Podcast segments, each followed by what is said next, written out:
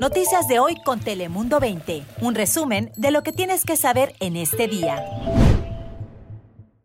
Muy buenos días, les saluda Lizeth López en esta mañana de jueves. Hola, ¿qué tal? Y te saluda la meteoróloga Ana Cristina Sánchez. Y Cris Cabezas, saludos a todos, muy buenos días. Y hoy iniciamos con una información bastante preocupante porque el espacio en las unidades de cuidados intensivos en San Diego podría agotarse tan pronto como la próxima semana. Esto es bastante preocupante y es que las autoridades de salud del condado de San Diego pues recibieron una advertencia ya que las hospitalizaciones por el COVID-19 han incrementado de una manera muy rápida. Esta ha sido una preocupación que hemos visto desde el principio de la pandemia, durante la pandemia y en estas últimas semanas la hemos visto con más frecuencia, por eso es que las autoridades advierten que tengamos precaución y que sigamos todas estas reglas y medidas de salubridad. Y es que en la actualidad pues están disponibles 20% de las unidades hospitalarias y cada vez son menos las camas en los cuidados intensivos que tienen la capacidad de recibir más pacientes en el sur de California. Por eso se pide que tengamos precaución para que no saturemos el sistema de salud. Pero en noticias más positivas, fíjense que un programa en San Diego busca mantener a flote los pequeños negocios, pues que han sufrido pérdidas económicas por la pandemia. Y va a ser en una forma de apoyo económico que van a recibir los comercios que lo soliciten. Y es que la mesa de supervisores aprobó de una manera unánime extender este programa que, por cierto, bueno, ya se había venido ampliando desde hace varios meses, porque ustedes saben que estos negocios se han visto afectados todos estos meses por la pandemia del coronavirus. Ahora, cualquier pequeño comercio podrá obtener este apoyo y los recursos pueden ser utilizados pues para pagar el alquiler, pagarle a empleados o para comprar equipo. Y lo mejor de todo, escuchen esto, no es un préstamo por lo que pues no van a tener que regresar este dinero. Eso me parece muy bien, una buena noticia para los pequeños empresarios aquí en el condado de San Diego. Ahora pasamos contigo, Ana Cristina. Cuéntanos cómo estarán las temperaturas el día de hoy.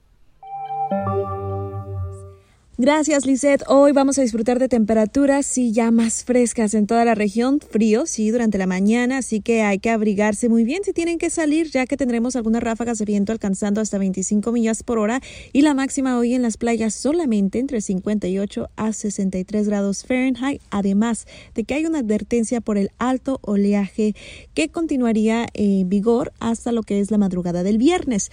Pero lo que es el resto de esta semana, temperaturas sí bastante frescas. En Tijuana hoy la máxima de 19 grados centígrados y este jueves y viernes serían los días más fríos de esta semana, ya que para el domingo vamos a registrar un agradable ascenso en las temperaturas. Esta noche la mínima de 9 grados centígrados en Tijuana y al interior de nuestro condado solamente en los 40 y cabe mencionar que el frío continuaría durante los siguientes días en las montañas ya que hoy solamente en los altos 40 como esa temperatura máxima. Espero y disfrutes de este día, Lizette y también Chris. Ahora paso contigo, ¿qué nos tienes? Gracias, Ana Cristina, igualmente. Y tenemos información para los baja californianos. El gobernador del estado, Jaime Bonilla, ya afortunadamente fue dado de alta del Hospital General de Tijuana Sí, bien recordamos, él había sido diagnosticado con COVID-19 y después se le detectó una neumonía. Tiene 70 años de edad, es una persona de la tercera edad, por lo que pues tuvo que recibir atención médica, pero dicen que está respondiendo bastante bien al tratamiento estándar, que así es como lo llamaron las autoridades médicas de esta entidad y se le vio cuando salió de esta institución médica junto con el secretario de salud Alonso Pérez Rico, así que esperan que se recupere aún más en los próximos días. Pero de este lado de la frontera pongan atención si son universitarios o si conocen a alguien que cursa estudios en la Universidad Estatal de San Diego. Ya las clases tienen fecha de reinicio, van a ser el 20 de enero cuando se reanudan los cursos para el semestre de primavera. Se tuvo que prolongar un poco el comienzo de las clases debido a que están eh, ofreciendo pruebas de coronavirus en el plantel, en el campus. Sin embargo, eh, solamente van a regresar los cursos de manera digital, es decir, van a ser clases virtuales.